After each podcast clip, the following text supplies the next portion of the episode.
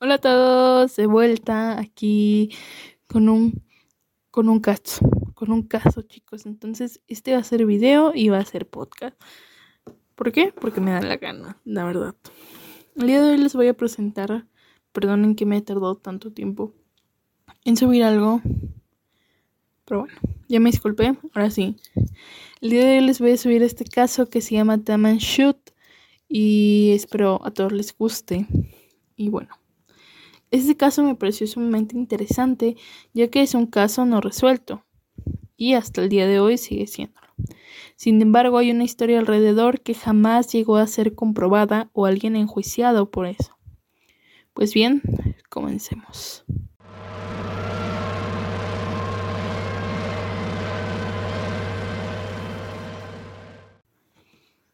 Este caso recordará a muchos a los fans de Stephen King, a un libro que él escribió que se llama Colorado Kid.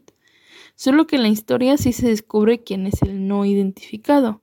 Y bueno, en este caso pues no se va a conocer. También este caso es conocido como el hombre de Somerton. Trata sobre un hombre que fue encontrado el día primero de diciembre de 1948 a las 6.30 de la mañana en la playa de Somerton en la ciudad de Adelaida, Australia. La hora, como ven, es algo sumamente importante porque verán que hay varias cosas que son bastante extrañas.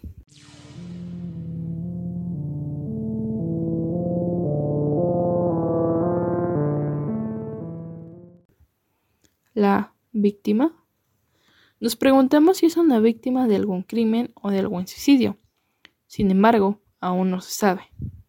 De esta persona no conocemos ni el nombre. Entonces, un patólogo llamado John Burton dijo que probablemente el hombre tendría entre 40 a 45 años de edad, tenía aspecto británico y estaba en perfectas condiciones físicas.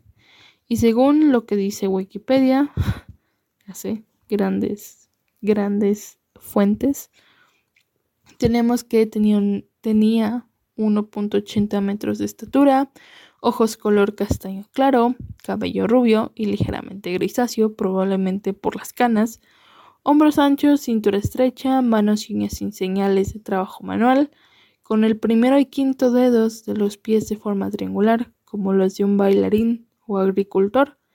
Está impecablemente vestido con una camisa blanca, corbata rojo con azul, pantalón marrón, medias y zapatos. Aunque hizo calor ese día, llevaba un suéter de punto marrón y una chaqueta gris de estilo europeo. Ninguna de sus prendas tenía etiqueta y no usaba sombrero, algo poco común en 1948, especialmente para alguien que vestía de traje. No tenía cicatrices y no portaba documentación de identidad, lo que llevó a la policía a pensar inicialmente que se trataba de un suicidio.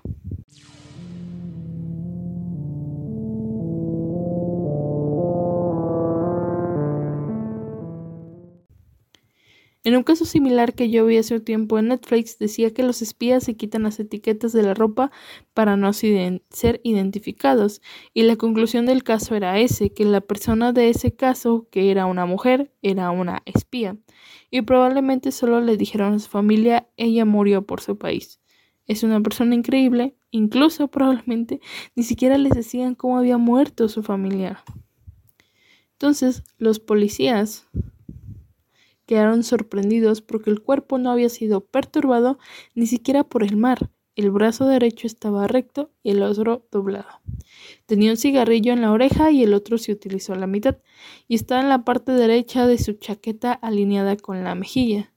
En sus bolsillos tenía un boleto de autobús usado desde la ciudad de Henley Beach, un peine de aluminio, un paquete de chicles frutales, un paquete de cigarrillos Army Club que tenían dentro cigarrillos Kencitas que eran más caros que los Army Club y una caja de cerillos de la marca Bryant May. La parada del autobús perteneciente al pasaje usado estaba a unos 1100 metros al norte de la ubicación del cuerpo. Pudiera ser que llegara o se fuera, pero algo se atravesó y no logró hacerlo.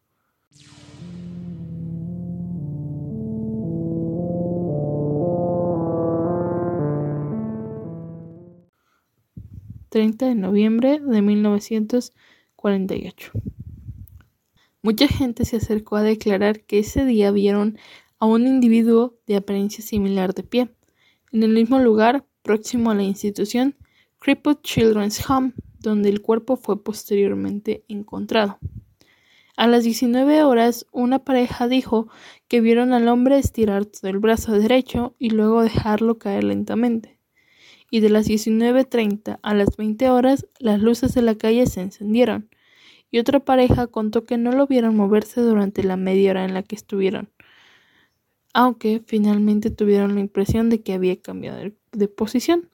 Comentaron entre que si debía de estar muerto porque no reaccionaba a las picaduras de los mosquitos, aunque finalmente supusieron que era más probable que estuviese borracho o dormido, y decidieron no investigar a fondo.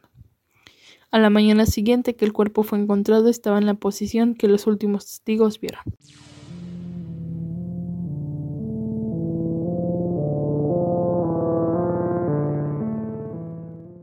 La autopsia. La conclusión fue que el hombre murió a las 2 a.m. del 1 de diciembre, y el doctor que lo examinó dijo todo esto que no entiendo. Citando al doctor, tenemos el corazón tenía el tamaño normal. Era inormal en todos los demás aspectos. Los vasos pequeños que normalmente no se observan en el cerebro eran fácilmente discernibles por congestión. La faringe estaba congestionada y el esófago se cubrió con el blanqueamiento de capas superficiales de la mucosa, con un sector de ulceración en medio. El estómago estaba profundamente congestionado. No había congestión en la segunda mitad del duodeno. Había sangre mezclada con alimentos en el estómago.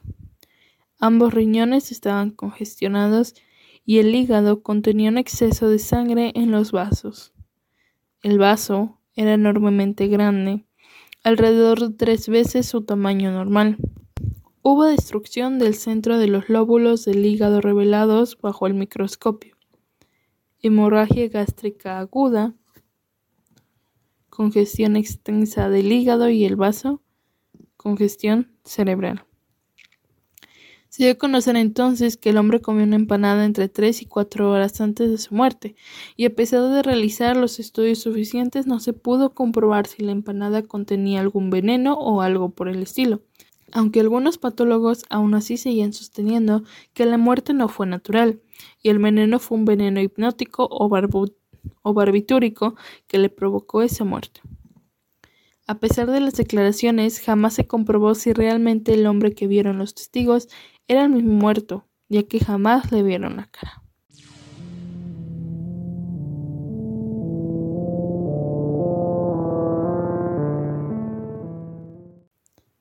El misterio realmente. Cuando los medios de Adelaide empezaron a publicar, a publicar sobre el hombre, el periódico Advertiser le dedicó un pequeño artículo con el título Cadáver descubierto en la playa, que decía Ayer por la mañana se descubrió un cadáver, presumiblemente de Easy Johnson, de unos 45 años, de la calle Arthur Payneham, en la playa de Somerton, frente al Clipper Children's Home. Fue descubierto por el Sir Jane Lyons de la calle White, Somerton. El detective H. Strangway y su ayudante J. Mouse están investigando y por su parte The News le dedicó la portada. Easy Johnson se presentó el día 3 de diciembre de 1948 para declarar que obviamente él no era el muerto. A pesar de tener más de 250 posibles identificaciones con alguna persona, se descartaron, ya que ninguna cumplía el 100% con lo que pedía la policía. El misterio inicia realmente con un portafolio marrón que se encuentra en la estación de Adelaide el 14 de enero de 1949.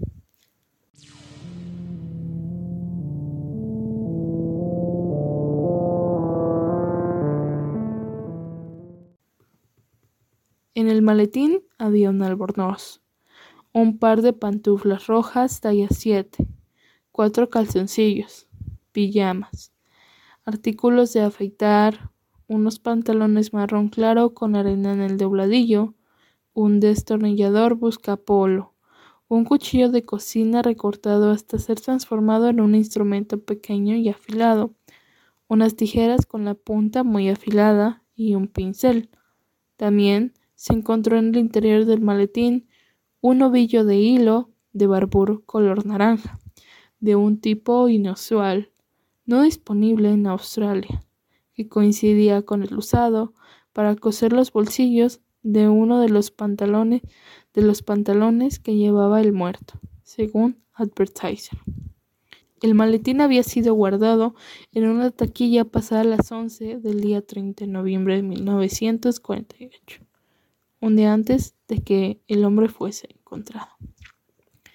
Todas las marcas de la ropa fueron quitadas, pero se encontró los nombres de T. King en una corbata, Kane en una bolsa de lavandería y King en un chaleco.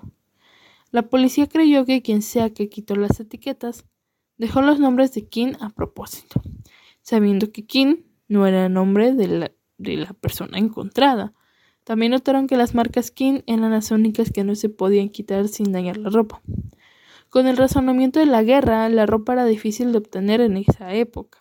Aun cuando era una práctica muy común la de usar etiquetas con el nombre, también era común quitar el nombre de la prenda cuando se compraba reposada. Y bueno, en este caso eso pudo haber sido una posibilidad, que el hombre o quien sea el dueño del maletín si hubiese comprado una reposada y como no se podían quitar esas marcas, pues simplemente las dejó. La policía examinó los registros ferroviarios y estimó que el hombre llegó desde un tren nocturno, sea desde Melbourne, Sydney o Port Augusta. Se cree que se afeitó y duchó en la ciudad colindante antes de volver a la estación a comprar un billete para el tren de las 10.50 hacia Henley Beach, el que, por alguna razón, nunca tomó. A su regreso de la ciudad colindante, dejó su maletín en la taquilla de la estación antes de tomar un autobús hasta Glenelg. Derek Abbott, quien estudió el caso, Cree que el hombre debió haber comprado el billete de tren antes de bañarse. Los baños de la estación estaban cerrados ese día y el tener que ir a la ciudad adyacente le debió de haber hecho perder unos 30 minutos, lo que explica por qué perdió el tren hacia Henley Beach, tomando el próximo bus disponible. Se reexaminó entonces por el patólogo a cargo Sir John, Burton Cleland y notó que los zapatos estaban limpios y ilustrados, lo cual evidentemente no coincidían mucho con el lugar en que fue encontrado. Y también levantó sospecha de que si había sido asesinado en un lugar y llevado al que fue encontrado, ya que tampoco había rastros ni de convulsión ni de vómito, lo cual tendría que haber sido si hubiese sido envenenado. Entonces, la gente que supuestamente lo vio pudo haber sido mera superstición. A ver, quiero recalcar honestamente que considero así extremo el trabajo y la importancia que se le dio a este caso por parte de la policía. Tomando en cuenta los recursos que tenían en ese entonces, le prestaron demasiada atención y pusieron todos los recursos y todo lo que tenían de información para tratar de entender quién era esta persona. ¿Por qué tanto para esto? Creo que la respuesta es sencilla y es que como lo vamos a ver en las siguientes explicaciones, sí se pudo haber tratado de un espía por la ropa sin etiqueta y por el no reclamo del cuerpo sabiendo la máxima difusión para esa época.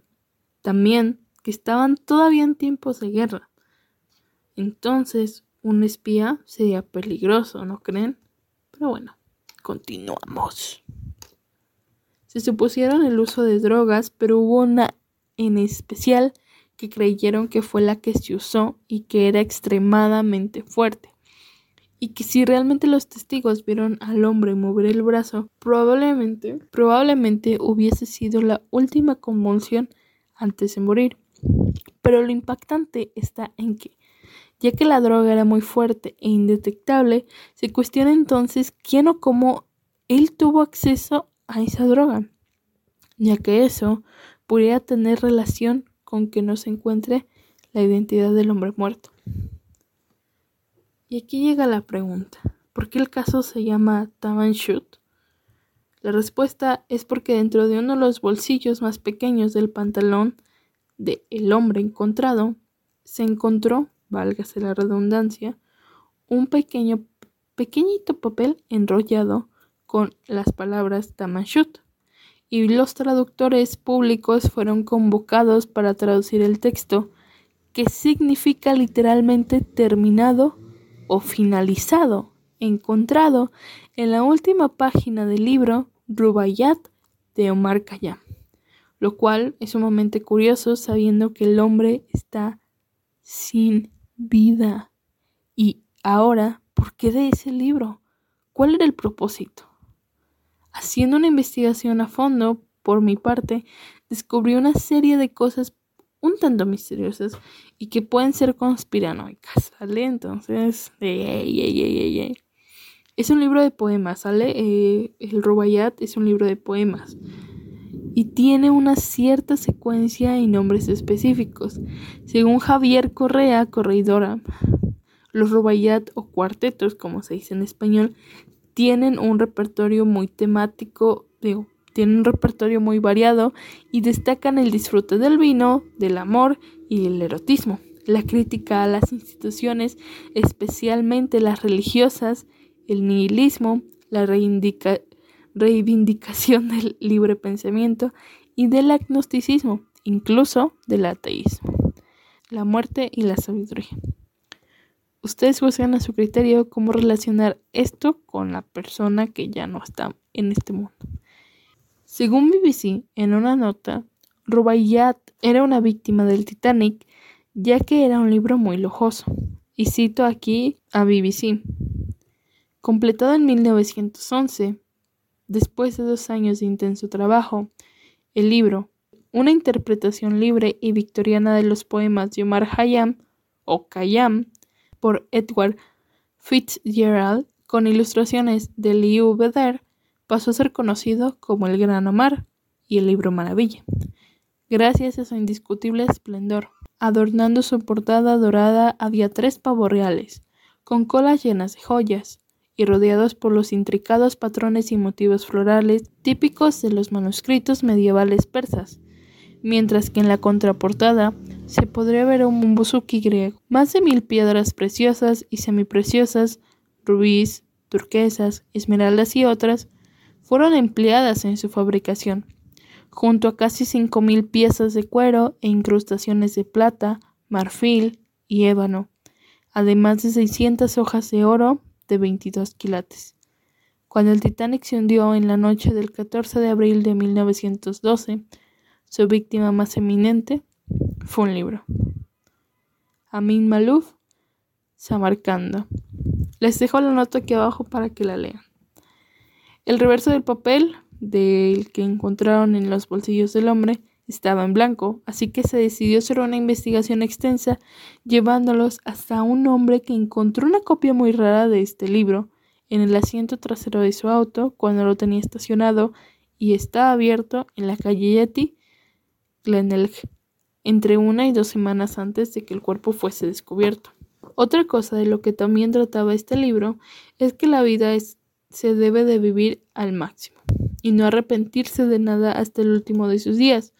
Esto también llevó a la policía a teorizar acerca del suicidio por envenenamiento, a pesar de no tener otra evidencia que apoye esta teoría.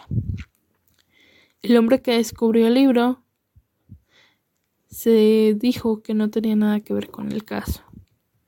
Al libro le faltaban las palabras Tamanshut en la última página, que tenía el reverso en blanco, y test microscópicos indicaron que el pedazo de papel había sido arrancado de ese libro. ¿Y cómo llegó el libro hacia el carro del hombre?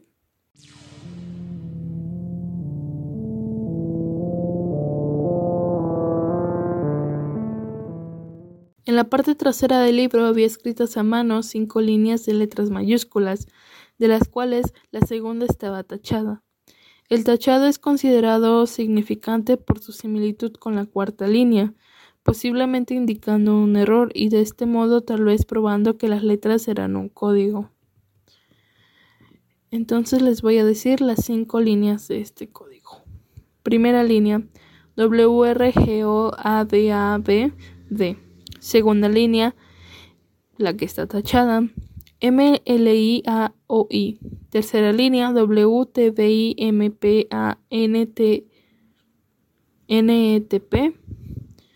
M cuarta línea MLIABO AIA-QC.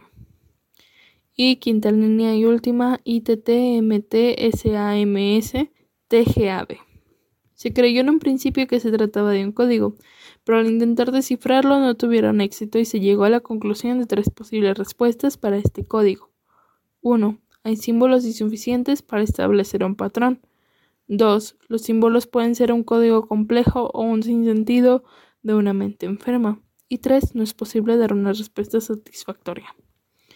Aparte de eso, se encontró el número de teléfono de una enfermera que vivía en Glengale. Glengale.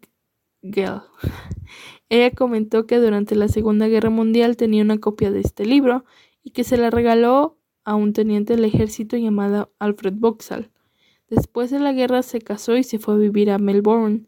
Agregó que a fines de 1948 una persona preguntó por ella a su vecino de al lado.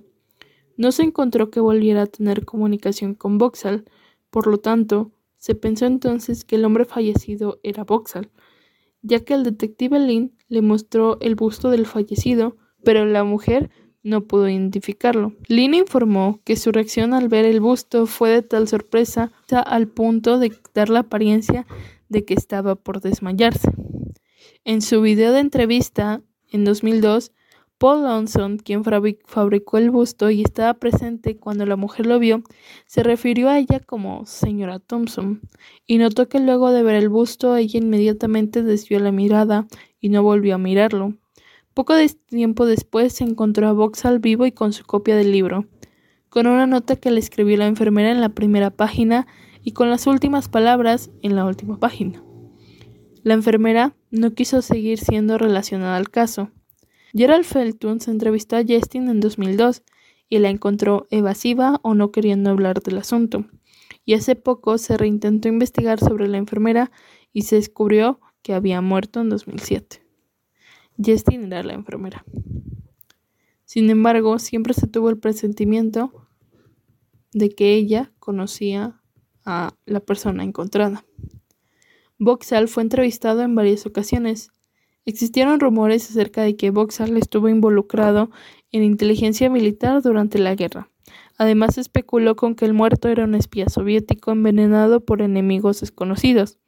Durante una entrevista con Vauxhall en 1978, el conductor afirmó: Señor Vauxhall, usted trabajó, ¿cierto?, en una unidad de inteligencia antes de conocer a esta joven mujer. Justin, la enfermera. ¿Alguna vez se lo mencionó a ella? Vauxhall respondió, no. Y cuando se le preguntó si ella pudo haberlo sabido, Vauxhall respondió, no, a menos que alguien se lo haya dicho. Cuando el conductor sugirió que existía una conexión espía, Vauxhall luego de una pausa respondió, es una tesis bastante melodramática, ¿no cree? De hecho, Alfred Vauxhall era ingeniero en la Compañía Cuarta de Transporte Marino secundado por la Unidad de Observaciones de Australia por operaciones bajo órdenes del Comando General de Oficiales.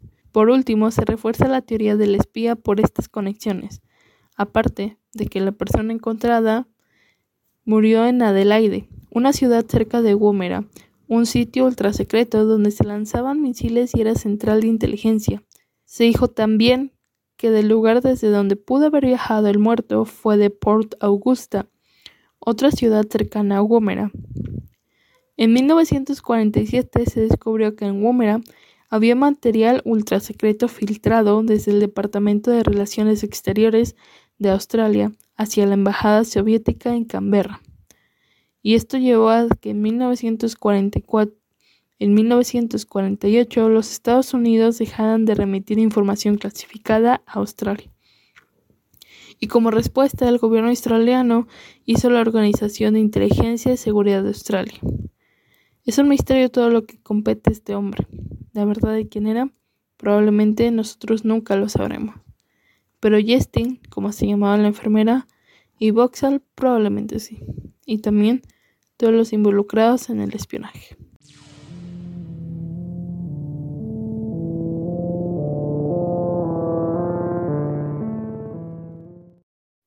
Hasta la próxima entrega de estos nuevos casos que voy a estar subiendo.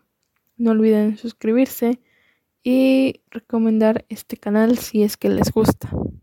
Un abrazo a todos. Bye.